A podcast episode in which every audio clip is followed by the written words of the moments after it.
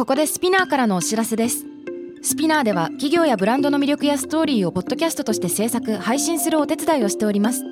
ポッドキャストを通してお客様とのタッチポイントの創出とエンゲージメントを向上させてみませんか？お問い合わせは概要欄の URL かスピナー .com のスピナーブランデッドポッドキャストからお願いします。 SPINEAR.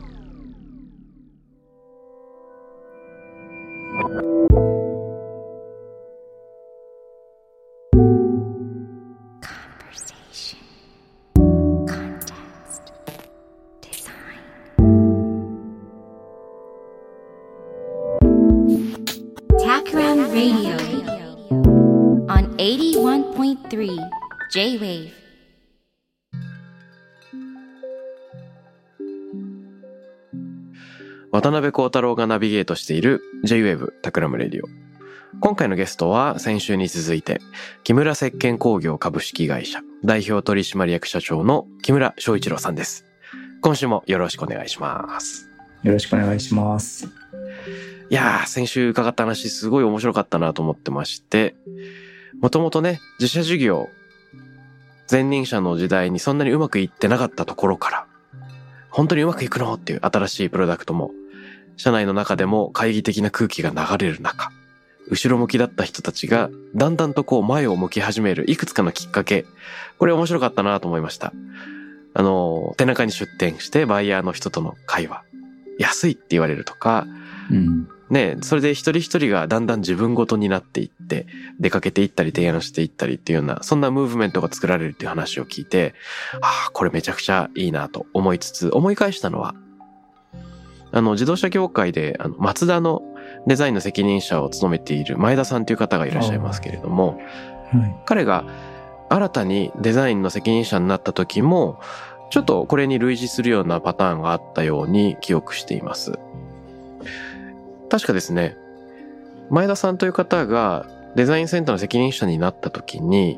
マツダの車のデザインはこうあるべきだっていうそのビジョンを本当は示さなきゃいけないんだけれども、うん。こう突然出るわけではないので、いろいろリサーチしたり考えたりっていう、一年間の間ビジョンが示せない状態で、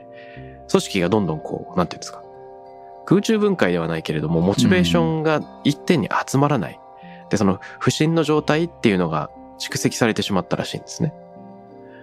でも、なんか同じ場を共にしながら、いろんな野生動物の走る姿、あ疾走する姿みたいなのをこうみんなで、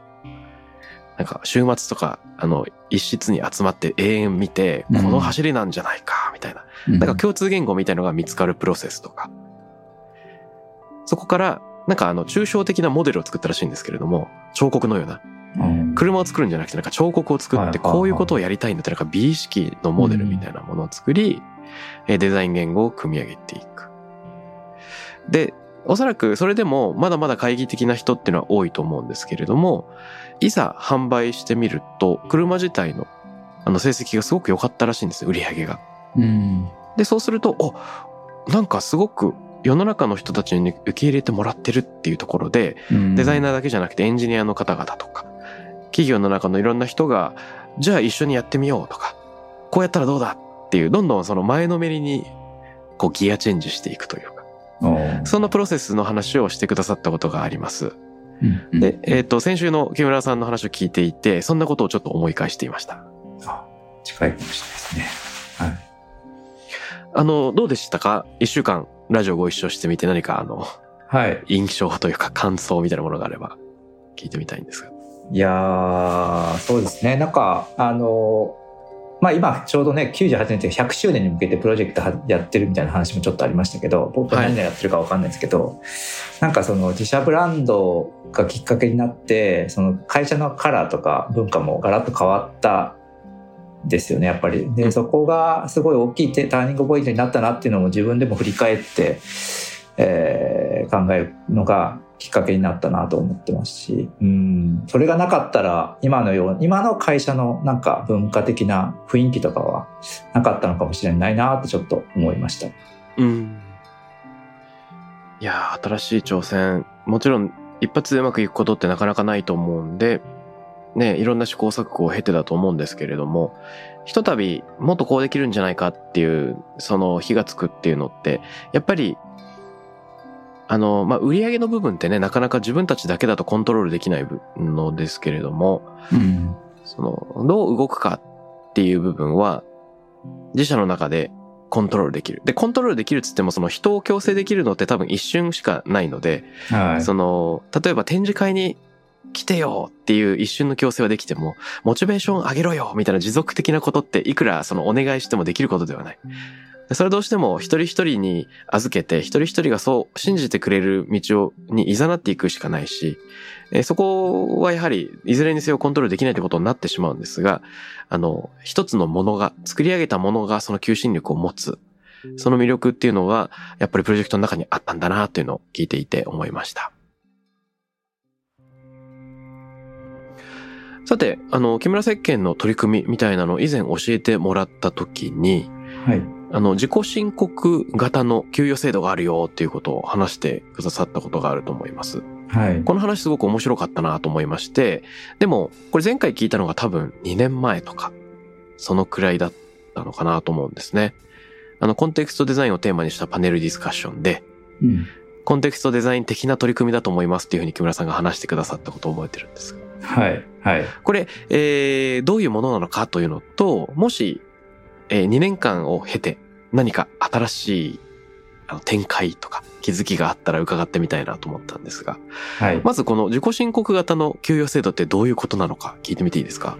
はい。あのーもう本当に言葉通りなんですけど、うん社員が、えっ、と、一人一人の社員が自分の給与と、えっ、と、自分がやること、どんな貢献を果たすかっていうことを提案するところから始まる、その、えっ、と、評価というか報酬制度になってます。うんただ、まあ、あの、自分が欲しい給与がき、あの、もらえるとかってではなくてですね、うんうん。あの、あくまでも、えっと、自分がこの未来に対してどんな貢献をするかっていうことの提案と、その貢献の価値がこれぐらいだよっていうことの、を見積もると。セットで、えー提案してですね。で、それを会社が、あの、いや、その、その貢献内容、この価値あるなと認めれれば、合意になりますし、うんいや、これ、うん、まだこの金額では厳しいんじゃないかっていうことになれば、そのフィードバックをするし、うんその提案内容を変えてほしいとか、あるいは、えっと、額を変えた方がいいとかっていうこともフィードバックして、最終的にはまあ対話して、えっと、決めていくというのが、この制度の根本かなと思います。なるほど、なるほど。えっ、と、以前のインタビューを拝読していると、給与は結果に対する報酬ではなく、未来への投資への申告であるっていうようなはいまあ。そういうかっこいい言葉がありましたけれども、これなるほどですよね。これまでこういう業績があったから、その対価として報酬が得られるということではなくて、はい。今後こういうことができるんだっていう、そういったその自己申告の形になっていると。はい。なんか、まあ結果から評価をして報酬を決めるって、会社側がなんかあまりリスク取ってないんですよね、それって。ああ。あの、なこれやったら、この、ここまで達成したら、こういう成果を出したら、こんだけあげるみたいなのと同じじゃないですか。究極言えばそうなっちゃいますけど、うん。それって会社は、あの、いや、やったらあげるけど、や、やらなかったら増やさないよ、減らすよっていうことで、会社側にはリスクがないと思うんですよね。うんうんうんうん。でも、えっと、僕らの制度は、まだやってないこと、これからやろうとしてることに対して、見積もり提案をして、で、うん会社がそれに対してかけれるかどうかって会社もこれは投資みたいなものなので、はいも。しそれがなされなかったら、かけた額が、あの、まあ、投資の失敗になると。だからお互い覚悟を持って向き合う、そういう、こう、場であるということですね。うんでこれは、あの、対等な関係、その従業員と社員が、あ会社が対等な関係を結ぶのには必要なんじゃないかなと思っていて、はい。うーん、なるほどなるほど。会社側もリスクを取るという、このバランスを取るっていうことなんですかね。そうですね。はい。面白いな。あの、これはオランダの研究だったかなと思うんですけど、とあるビジネススクールの研究で思い返したものがあります。はい。あの、シニアマネージャー、経験がある人がプロジェクトマネージする場合と、経験がほとんどない人、ジュニアのレベルの人がプロジェクトマネージする場合を比較したときに、意外なことに、ジュニアな人がプロジェクトマネジメントを担当する方が成功率が高いっていうことになったんですね。で、これが、あのー数千件のビジネスケースを調査した結果そういうことが分かったと。でこれ全然偶然じゃなくて、その優位にこういう傾向があるっていうのが分かった。はいで、これ何を意味してるかっていうと、はいあの、ま、ちょっと含まれてる話は複数あるんですけど、一個あるのは、経験者が率いていると、その人が一番知っているとか、その人のその権力が強すぎて、なかなかコメントできなくなっちゃうと。はい。はい。あの、はい権力の急勾配っていうらしいんですけれども、プロジェクトメンバーは、あ、こういう方法あるのになとか、これリスク高いよなとか思ってても、なかなかボスに言えない。うん。で、そのまま進んでしまって、えっと、結果的に失敗するっていうことがよく起こる。うん。うん一方でジュニアだと、いや、もっとこうやろうよとか、こっちの方がいいよとかっていうのを先輩がどんどん言ってくれる中で、みんなでワイワイ作れるっていうことに。ああ、めっちゃいい話です。で、これ面白いですよね。はい。でめっちゃ面白いですたまにタクラムの組織の中でも、過去の実績というのは未来は何も保証しないみたいなことを言うんですけれども、はい。まあそはい、れ半分本当にその通り、まあ未来の可能性を信じるってこともあるし、うんその実績を作ってしまった人が知らず知らずのうちに周りに見えないプレッシャーを与えてしまうと、あのむしろチーム全体のパフォーマンスを落としかねないっていう今のね、調査結果の気づきというのも、まあ半分含まれてるなというのを思います。なるほど、なるほど。うん。あめっちゃ面白いですね。いやうちの会社はなんか今はそのとにかく若い人になるべく難しく大きい仕事をお願いするということをやってるんですね。おー、いいですね。で、ベテラン人はとにかくそれをサポートすると。自分が難しい仕事とか大きな仕事をやって自分が輝いてそのために若い人を使うんではなくて、うん。若い人にやらして自分はまあ日陰で支えてその若い人たちが輝くのをサポートしてニヤニヤ笑ってみたいなそれそういう立場になってくれってお願いしてていいですねな。のであの難しいことは今若手がやっぱりどんどんやってるんですけど、確かに若手がやる方がみんなが、まあ、周りがやっぱりこう助けてくれてあのそれによって成功率が上がるっていうさっきの話がすごくなんか真実味があるなと思いました。うーん。そうなんですよね。その一人一人がワイワイ言いやすいチームになっているかっていうのが、多分パフォーマンスを上げていくんでしょうね。うん、楽しいし、そっちの方が。そうですね。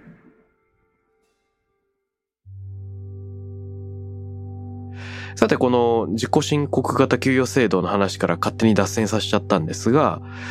社内ではどんな自己申告がこれまであったんでしょうか？結構ねいろいろこれをやり始めてから本当すごく変わったなと思うのが、うん。その今まではどっちかってやっぱり自分の仕事のパフォーマンスを上げると、うん。何かこう例えば、えっと、売り上げを伸ばすとかですね。営業マンだったら取引先の売り上げを伸ばしていくとか生産だったらこうスピードを上げていくとか、うんそういうこう自分の能力を上げていく方に結構目が向きがちだったんですけど、うん。この制度に変えると、なんかそれでは、あの、いや報酬を上げていく提案しにくいっていうことが多分気づいてくるんですよね、なんか。なるほど。で、どっちかというとこう、グループとかチームとかな、まあ、部署を超えて、何かこう、大きい取り組みで、こう全体最適をしていくような提案っていうのがうん。増えていったなと。うーん。例えば、あの、品質管理の仕事をやってる人がいるんですけど、はい。その人のその役割は、えー今までは、えー結果作られてきたものの検査なんですね。検査をして、で、えー、とその検査の結果を伝える。で、もしトラブルがあった時にはその原因を探していくとか、うんそういうことがまあ仕事だったんですけど、うんうん。まあ、その方もその検査をしてるだけではなかなかその報酬を上げていく提案がやっぱり難しいっていうことを多分自分で思ったんでしょうね。はい。あの品質を上げていくのに最終の結果だけをやってたら全然意味がなくて、はい。その製造工程全部に関わらないといけないと。なるほど、なるほど。なので、えっと営業のから受注から、えっと開発製造で、えっとでデリバリーまで含めていろんなチェックポイントで、えっとどういうこう活動をするかのがいいかっていうことを考えてそれをこう、部署横断でチームを組んで自分がリーダーやってその品質を上げることをやりますみたいな提案をしてくれたんですね。なるほど、なるほどなるほど。こうすると、今までただの検査員みたいな位置づけだった人が、うんもう品質保証をするマネージャーみたいな位置づけにやっぱりなっちゃうわけです。そうすると。なるほど、なるほど、なるほど。そうすると、その人が提案する報酬額とかが、今までとは全然違う水準になっても、うんいや、それだ、そのちゃんと役割やってくれるんだったら最高だよねって。会社としてもそれじゃあ投資してみようっていうことになる。うん。そんな感じで、今までの仕事、自分のやってる仕事からもう一段階こう、上のレイヤーの仕事に、こう目が向くようになって提案してくれるようになったっていうのが大きかったなと思います。なるほど。これ超面白いですね。確かに、あの、全体を見ないと良くならないっていうのは、その品質管理担当の人ならではだなと思うのは、あれですよね。なんか上がってきたので、あ、これダメだな。あ、これは別の理由でダメだな。あーってなった時に、ただダメって言うんじゃなくて、もっとこうすればいいじゃんって言いたくなりますよね、絶対に。はい。提案できる。るというか、こういうパターン多いよって言ってあげられる。うんあの、めちゃくちゃくだらない例なんですけど、先日友達ん家でホームパーティーしてて、最後わーって片付けるときに、あの、お皿洗う担当の人が一人いて、お皿拭く担当の人が二人いたんですよ。はい。僕、副担当のうちの一人で。はい。で、洗う人がバババババって素早く濡れてるのをあげてくれるのを僕がわーって拭くんですけど、ポンって置いた瞬間に、隣にいるもう一人の拭く人が僕が拭いたのを取っちゃうんですよ。どうしても。はい。で、それ取らないで、みたいな。あこれもう拭いた。これも拭いた。みたいなのを結構なんか10回くらい言うんですけど、自分たちの中で上黒が最適化されてなくて、どこに何が置かれるとか、はい。あとはあの、場所が狭いかったんですね。うんシンクの。で、十分なスペースがないと、そもそも最適なワークフローを組むための工夫の余地がとても少ないみたいな限界もあって、うん。あ、のーこれ自分の業務だけに集中してたら多分ダメで、あ場所を広げるとあ、か。ね、全体の指揮を一回取るみたいなことやんないと全然うまくいかないなっていうのは、その時感じながら、二回武器を徹底しました。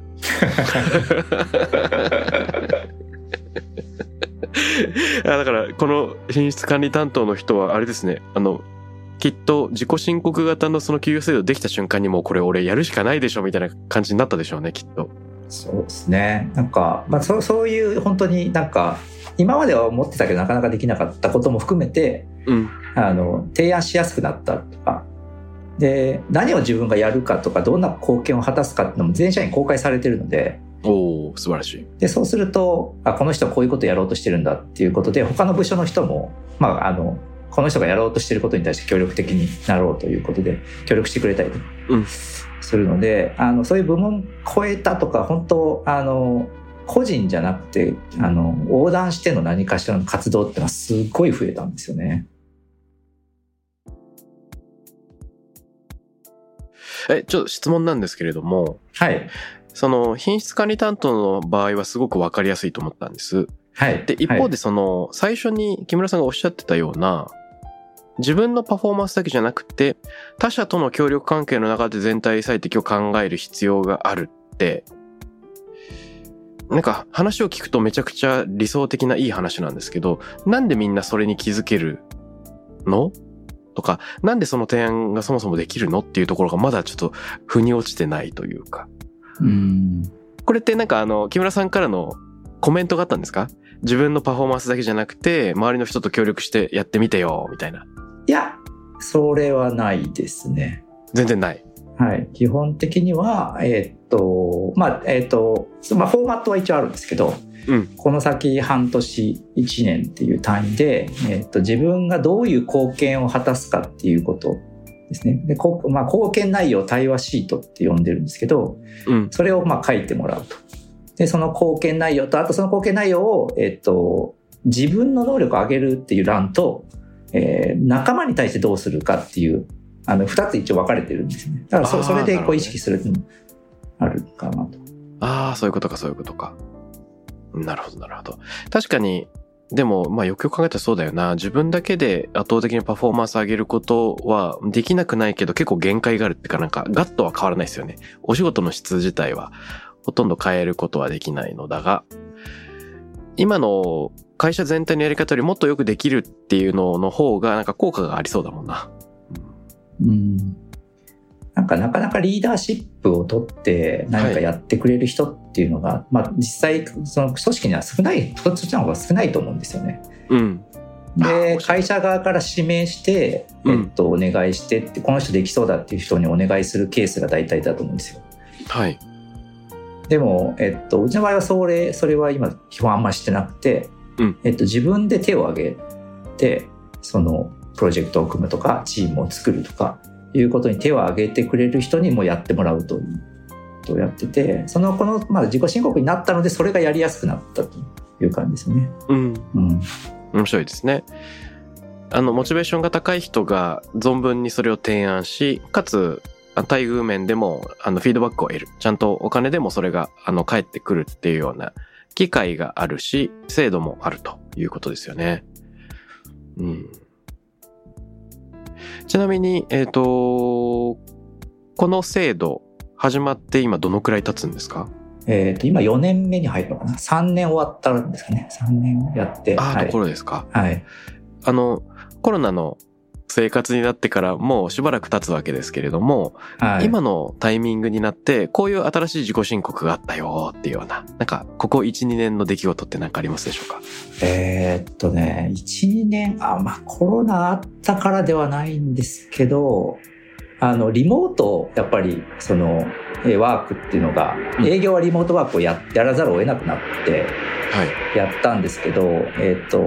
例えば、えー管理部門、なんかこう、受注処理とか、そういう、あの、経理部門とか、そういうことをやってる、えーっと、部門の人たちって、あの、リモートできなかったんですよ。うん。本来リモート一番できやすそうなとこなんですけど、ですよね。あのーファックスが紙で届いて、うん。で、えっと、機関システム、社内の機関システムに入れなきゃいけないので、あの、外部からのネットで入れないとか、うん。なんかいろいろそういう制約があって、全然リモートができなかったんですね。なるほど。でも、このきっかけで、それを変えていかないといけないっていう、やっぱりうん。思いを持って、で、えっと、経理の人は、えっと、実際にそのクラウド型の経理の仕組みに変えてくれたりとか、うん。素晴らしい。それは、あの、もともとは実はそれ言ってたんですけど、なるほどね。変えたいって。でもなかなかそれが、あの、タイミング進まなかったんですよ、やっぱり。うんうんうんはい。それがコロナでこういうとこになって、で、しかもまあ自己申告になったんで、私、じゃあやりますということで、会計事務所の方と一緒に協力して入れ替えをしてくれたりとか、うん。えっ、と、いざ、こう、社内、あの、家庭に持ち帰ってもできるように、PC をあの VPN 接続でやれるような環境を作りますとか言って、そういうのを作ってくれたりとか。お素晴らしい。この辺はコロナでだいぶ、あの、意識が変わって、新しく提案につながったところじゃないかなと思います。うんなるほど。じゃあ、あれですか、あの、ファックスもデータ化されてとかっていうのは進んでいったんですか？まだでき、それできてないんですよ。あそれができていない。意外とできていない。はい。そこをや、そこはで、できてないですよ。一番できそうなんですけど。なんかあの、町工場感がありますね、そこは。なんか日本の町工場感。あ製造業、ファックス多いですよね、とにかく。ーファックスがね、なんか未だにファックスがやっぱりメインなんで。うん。はい。そっか、そうすると、自社だけが DX しても、みたいなところもあるのかな？そうですね。ただまあなんか自分たちの中でもできる範囲のことってのはいっぱいあって、あのその案はいろいろ上がってて、うんその検討しながら前向きに進めていくっていうことをプロジェクトとしてやってはいるんですね、今。そういうことなんですね。で、あの、そこもすごい僕としては結構嬉しくって、うんあの、やってほしいっていうのはずっと言言ってたんですよ、実は。はい。ただなかなかやっぱり既存の業務でオペレーションがすでにできてて、うん。変えるっていうことにやっぱりすごい後ろ向きなんですよね。なるほどあのなるほど当然ですけど変えたらやっぱり新しく覚えないといけないし今その仕組みでうまく回ってて品質もよくできてるのになんで変える必要があるんだってやっぱりなるじゃないですか。うん。でもそれを自分たちで変えないといけないと変えていこうと変えた方がいいって思ってもらえてそういうプロジェクトを自分たちで組んでくれて進めてくれてるのはすごいありがたいし嬉しいなと。うん。これ、大事なテーマですね。あの、やっぱり、今あるワークフローを変えたくないっていうのは誰しもあると思うんだけど、うん一回エイヤするタイミングとか、そのきっかけっていうのが、どこにあるのかっていうところですね。実はあの、タクラムの取り組みでいくつか、木村さんに今ご紹介したいなと思ったのがあるんですけど、はい。二つあって、はい。もともとはちょうどコロナになって半年くらいだったんですけれども、代表の田川が最初に提案したもので、はい。えー会社の経営をどんどんこう、モジュール化して、いろんな人が担えるようにしようっていうのがお始まって、例えば会計モジュールとか人事モジュールとか、はい。あの、はい。カルチャーモジュール、えーいろいろあるんですけど、あの、例えば、あの、システムアドミニストレーターモジュールとかっていうのがあるんですね。でうんえーこれはもちろん専任のスタッフもいるんです。人事で人事を100%やってる人もいるんですけど、はい。僕とか他の数十人みたいにデザインの仕事をしてる人も、なんかのモジュールにこう入っていいよってことになってるんですね。で、例えばビジネス開拓のモジュールに入りますよっていう人もいれば、オフィス環境の改善みたいなのをやる人もいれば、はい。はい。まあ IT が得意な人はそのシスワードのグループに入るとかっていうことがあったりするんです。うん。で、これはあの、会社運営を一人一人が自分ごと化するっていうような意味でも、まあ、結構面白い取り組みになっていて、めっちゃ面白いですね。はい。あのーまあ、何かと代表とか役員の人ばかりが数字を追いかけていて、うん。会社のいろんな危機に対して緊張感を持って自分ごとで動いてるけど、他の人はちょっとよくわかんない。言葉で聞いても全然自分ごとができないっていうのよくあると思うんですけれども、ええ、ええ。まあ完全にそうはならないかもしれないが、少なくとも問題を細分化して、うんいろんな人が、うんまあ、分担できるような状況を作っておくっていうような、そんなのが。回ってきてます。ちなみに、あの、聞いていいですか？はい。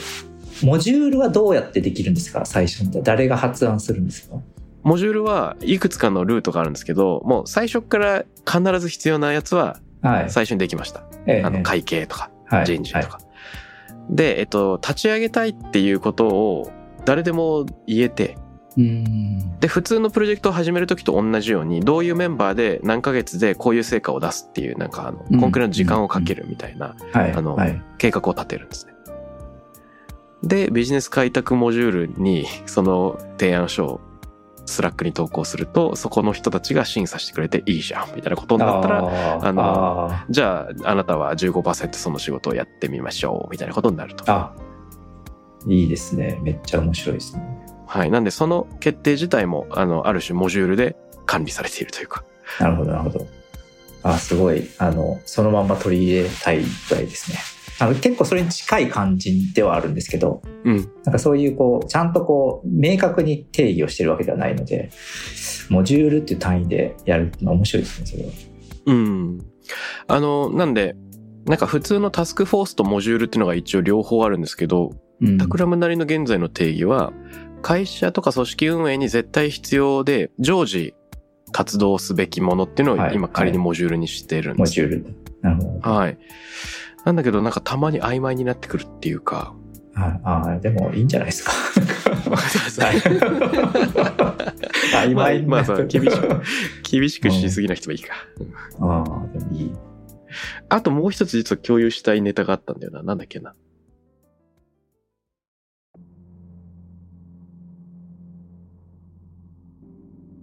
あの、既存のオペレーションがあると、例えばそのシステム変えようって言ってもみんな重い腰が上げづらいっていうのがあったじゃないですか。うん。はい。タクラムのカルチャーはミステリアスに逆で、うん。みんな常にシステムをアップグレードしたくてしょうがないみたいな感じなんですね。ああ、いいですね。ほんで、例えば、あの、シスワードチーム、SA チームっていうのがあるんですけど、SA チームとかが率先して、俺たちが使ってるこのソフト、こっちの方がいいんじゃねえか、みたいな、ん、うん。調査してきて、SA チームで率先して、あの、試しに使ってみるんですよ。うんでこれいろんなスキルが、それこそ VPN みたいな、あの、インフラレベルのものもあれば、うん自分たちのためのプロジェクト提案書類、例えば表計算の仕組みが入っているものっていうのを自分たちでアップデートしちゃおうとか、はい。あの、SARS でね、まあそれこそ、あの、会計の SARS こっちの方がいいんじゃないかとかっていうのかもしれないし、まあいろんなのをどんどんどんどん試して、こっちの方がいいから変えます、みたいなのをしょっちゅうやると。ああ、いいっすね。で、周りの人も、なんか新しいの使いたかったら、あの、リクエストして、これセキュリティチェックしてくれませんかとか SA の人に投げる。で、これやっぱりなんかこう、新しいサービスが好きな人が集まってるから、そういうモチベーションがあるのかなと思うんですね。うん。試してみたいみたいな。なんかうちの場合はなかなか、まあもともとベテランの社員たちがうんほとんどいて、で、えっと、まあ長く同じことをずっと続けてきたっていうのがあったので、最初のこう、それ変えるっていうのが、新しいものに対してのこう反応、特に IT 系のものが結構ネガティブでしたけど、うん。なので最初はあの、えっと、その自社ブランドをやってる若いチームだけに導入して、あなるほどそこか。ら広げるとか、そういう感じでやってましたけど、あ、でも大今はね。比較的自自分で提案してくれた人は自分でやるようになってきてますけど、はい。でも面白いな。モジュール、モジュールがすごい面白いなと思って。はい。なんかそれ、経営の機能とか、その会社に必要なものをモジュール化するっていう発想がめっちゃ面白いですね。ね、あの、まさに自立型組織の運営にかなりフィットがいいのかなと思ってまして、はい。えー必ずしも、なんか偉い人に仰ぐとかっていうのをなしに、うんモジュールの中でちゃんと決定のルールを決めて、はい。えー自律的に動いていけるっていうような、そんな風にしてます。そうですね。あうんめっちゃいいです。はい。参考になります、これは。よかった。なんか、あのータクラムの中でもまだ試行錯誤中なんですけど、面白くやってますよ。で、これちょっと僕の中でもまだ、あの、結論が出てない、あのー代表の田川さんとも話し合ってるやつなんですけど、はい。個人的にはみんな一個モジュールに入った方がいいなと思ってるんです。あ、別に全く入ってない人もいるんですね。いるんですよ。ああ、なるほど。で、えっと、田川さんは、あの、モチベーションがある人がやればよくて、そうじゃない人はもうやらなくていいんじゃないっていう、まあシンプルな考え方なんですけど、まあ僕は、うんあの、モチベーションがない人こそ、やってみると、向いてるのかどうかわかるとか、ね。なんか、ね、ね作業興奮みたいな、その、やって初めて、良さがわかるみたいな。逆に、やりたくない人は永遠何もやりたくないまま終わっていってしまうじゃないですか。うん、こう、先見的に自分の好き嫌いとか、あの、貢献できるできないみたいなのって分かることじゃないと思うんで、うん。一回みんなやってみる、やめてもいいみたいなので、一回みんなやってみるっていうのをちょっと導入してみたいなと思ってるんですが。うん。うん。僕もなんか、とりあえず何かをやった方がいいんじゃないかなと思いますね。うん。うんね、自分が完全に選べて、自分が今分かってる範囲の好き嫌いとか、あできるできないの中では分かんないこともいっぱいありますもんね。そうなんですよね。で、やっぱりダメだったでもいいような気がしていて、うん。そうね、ですい。食わず嫌いのままよりは、リアルに嫌いがわかるみたいな。それは、なんか、実際の経営の、その、今の、いわゆる通常の組織体制でそういう経営モジュールに近いものにやってみてダメだったってあんまり許されないじゃないですか。モジュールじゃないと。普通は。なんかポジション用意してそこに入れてだやってみてダメだったはあんまり通用しないけど、モジュールっていう発想だとなんかそこも許容できそうでめっちゃいいなと思いまし 確かに確かに後戻りできるみたいな。た。はい。うん。それはありそうです。ああ、その観点はなかったな、確かに。で、あの、タクラムの中にはデザイナーなんだけれども、裏方的に編集者的に動くこともすごく好きだっていうメンバーがいて、はい。はいなん。か一年間モジュールに専念するとかっていうのもいいかなとか言ってるやつがいます。うんこれも興味深い。あ すごい極端ですね、それも。ね。うんだからうちも、まあ、あの似てるというところでいくとその職種を決めてないですよねうちは。おであの会社として職種を定義してなくてなので、まあ、ジョブ型とか全然できないんですけど、あの個人で全部肩書きを決めていいようにしててうん。で、えっと、部門名とかも実はめっちゃ曖昧なんですよ。あの組織図をそもそも持ってないのでええあの同じ一応グループ単位に入ってるけど、うん名称がバラバラ人によってバラバラって言ってるなるほど。のもあってでなんでそうしてるかっていうと結構あのいろんなチームのいろんなこうプロジェクトの活動にみんな参ちょっとずつ参加したりとかしてる状態なんですね。であんまりこう自分の役割とか組織あの職種とかあのグループの定義とかをきちっとやってそのある枠には当てはめてしまうと、はい違う活動をすることがすごい難しくなっていくなとうん。思ってて、あのその一人の人があるその箱に自分のこう能力を当てはめるよりも自分の持ってる能力をいろんなこう箱の中にどの箱にもあのあるんであったらその複数の箱に自分の能力を差し出す方がうん。その個人の能力のパフォーマンスは上がるんじゃないかなと思ってて。ああ、素晴らしい。なので、もうあえて曖昧にしといて、あのよく文句言われるんですけど、よくわかんないってうん。言われるんですけど、曖昧にしといた方がその辺の多分自由度が上がるし、あの、文句も言出にくいんですよね。その、なんか、あいつこのグループの活動せずにああっちばっかりやってるみたいな ことが出にくいとか。面白い。あの、よく、欧米の企業の掟だと、ジョブディスクリプションみたいなのが明確で、その、はい職務が明確に定義されているので、あなたはこれをやってくださいっていうのがあり、それが明確だからゴールが決められるし、そうじゃないことは、まあ断ってよいというか、時間を無駄にしないみたいなのがありますけれども、はい。ジョブディスクリリプションをあえて曖昧にしておく中で、他のことにも首を突っ込めるとか、はい。それこそ自己申告型の貢献もできるとかっていった、そういった意味があるんでしょうかね。そうですね。はい。うん。なんかその、個人をあまりパキッと責任分解点を定めずに、むしろ周りとの関係の中で良い、えー組織運営ができるとかね、うんあの、ものづくりができるっていうのって、かなり東洋的な、そうですね、なんか。なんか日本だからこそうまくできる。なんかその、もちろん一部効率が失われる部分があると思うんですけれども、効率だけで叶えられない仕事の新しい気づきとか、モチベーションとかっていうのはなんかありそうだなと今聞いてて思いました。そうですね、はい。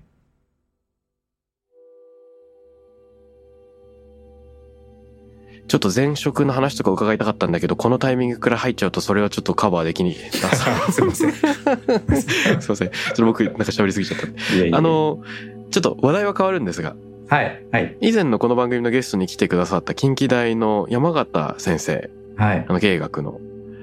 と、あの木村石鹸では、その共同プロジェクトをやっているという噂を聞いたんですが、はい、そうですね、はい。これ。どんなものなんでしょうか？えっ、と、今、4年目かな、はい。あの、毎年、あの、ゼミの、えっ、と、生のチームに分かれて、うん、で、その、えっ、と、企業さんが何社か入ってるんですけど、そのゼミに。うん、で、その、えっ、と、4、5人のチームで、どの企業を担当するかっていうのがまず決まって、はい、で、えっと、毎年こう新しいこうゼミ生たちとあの顔合わせをして、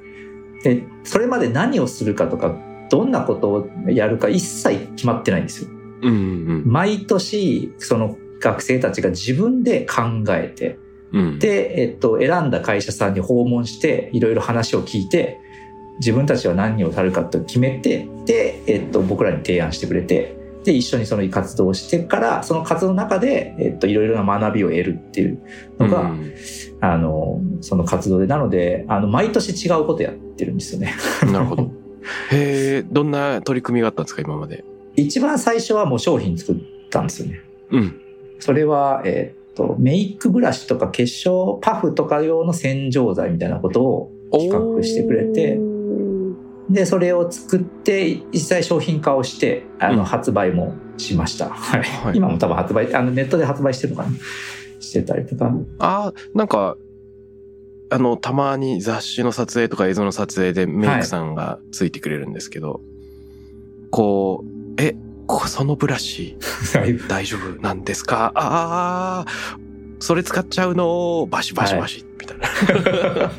たまにあるすごい気になる。あれ、洗浄されてるのかなとかすごい気になっている。そういうプロダクトあったら素敵ですね。そう。一番最初それを作ってくれて。うん。で、まあ企画自体は、えっと、僕らも一緒にやるんですけど、その、はい例えば、えっと、あ、学生にアンケートを取ったりとか、あの、学生ならではの視点がそこに入っていって、まあ例えば、あの、その化粧筆のやつだという、あの、化粧用の洗浄剤だと、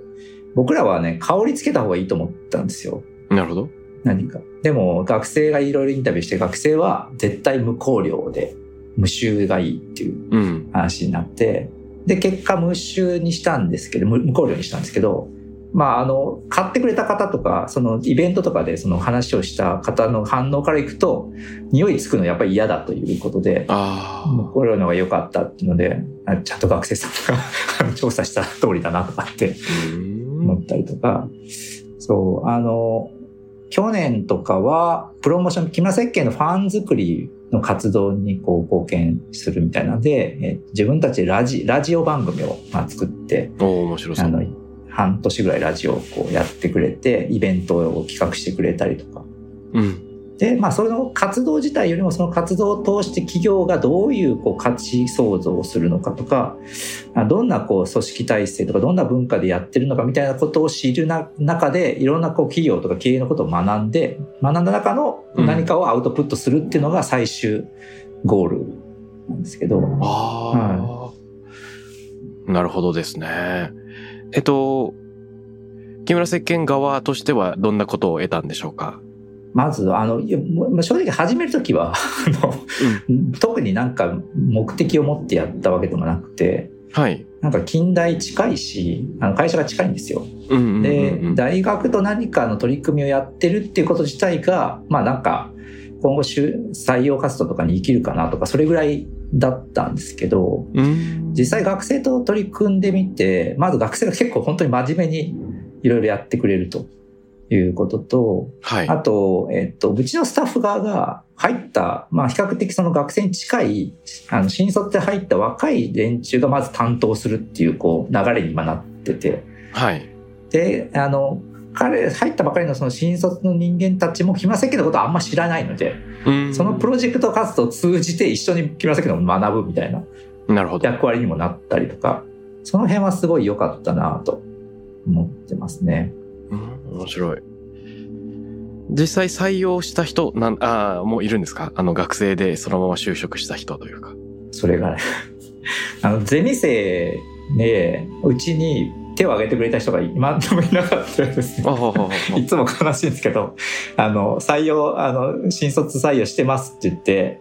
あの、よかったらって言うんですけど、あの、今のところ、あの、そのプロジェクトが嫌だったのかあるんですけど、いやいや。今のところまだ手を挙げてくれた人はいなかったんですよ。ただ、あの、近代生からは、えうんうんっと、今年、あ、来年か、来年の新卒で一人入ることがお決まって、ー素晴らしい素晴らしい。はい。やっぱりゼミ生の友達なんですかね？そのゼミのやってることはもちろん知ってて、ああ、そういうことですか。設計のことを知ってる、知ってて、あの、応募してくれたという。はい。おー素晴らしい。じゃあ、やっぱり継続が何か実ったような感じがしますね。そうですね、そこは、はい。ね。素晴らしいです。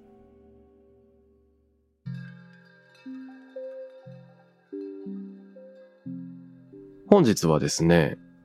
とにかく自律的な組織というのが、まあどういうふうに可能なのかっていうのを木村石鹸の事例、あとタクラムの、まあ、事例なんかも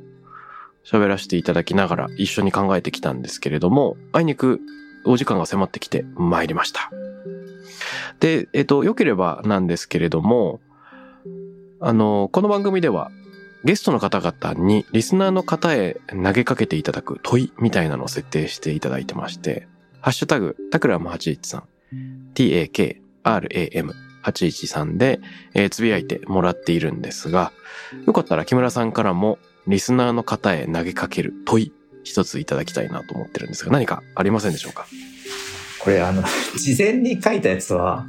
あの人生を変えた本を教えてくださいっていう、はい全く石鹸も洗剤も何も関係ないやつを書いたんですけど、うんうんうん。そんなんでもいいんですかね？ああ、いいと思います。あの、はいどういう経緯でこの問いを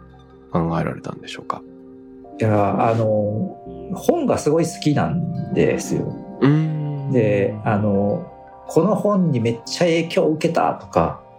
この本で人生変わったっていうぐらいの本をし教えてくれたら、それはとにかく読んでなかったら読みたいなと思ってて、それをなんか自分の探す範囲内では見つけないものが、なんかこのリスナーさんとかからやったら見つかるかなと思って。ああ、ありそうですね。いろいろありそう。はい。うん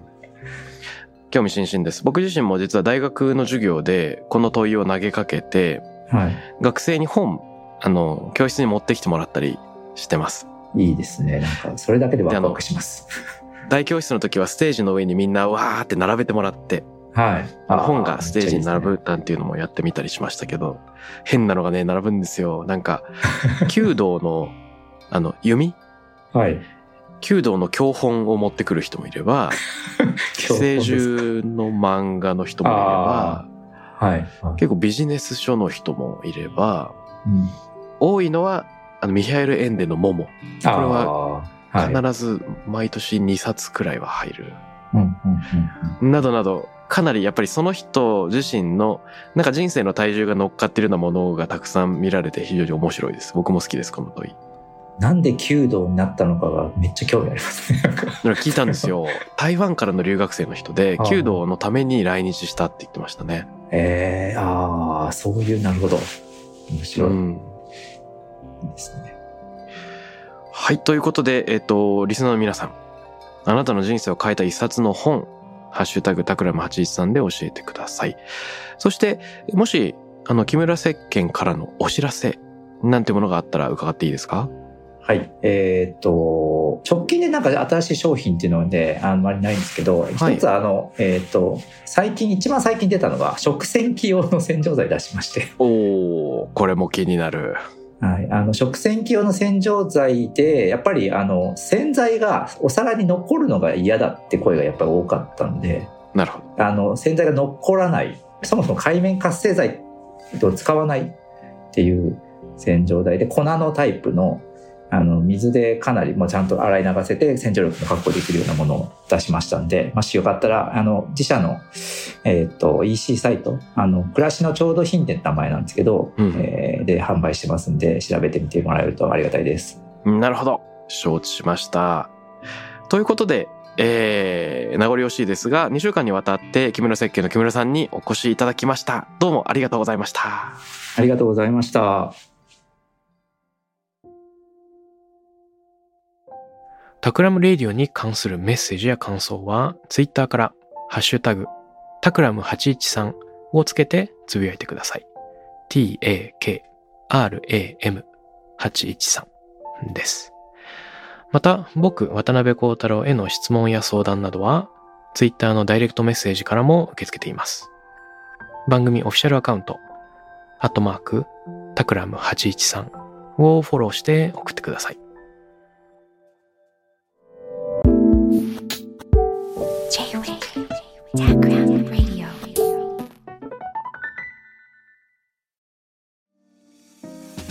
ここでスピナーからのお知らせです。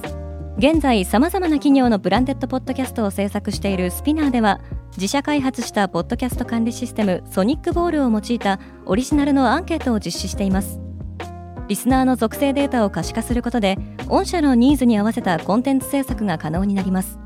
スピナーホームページ内のコンタクトよりまずはお問い合わせください。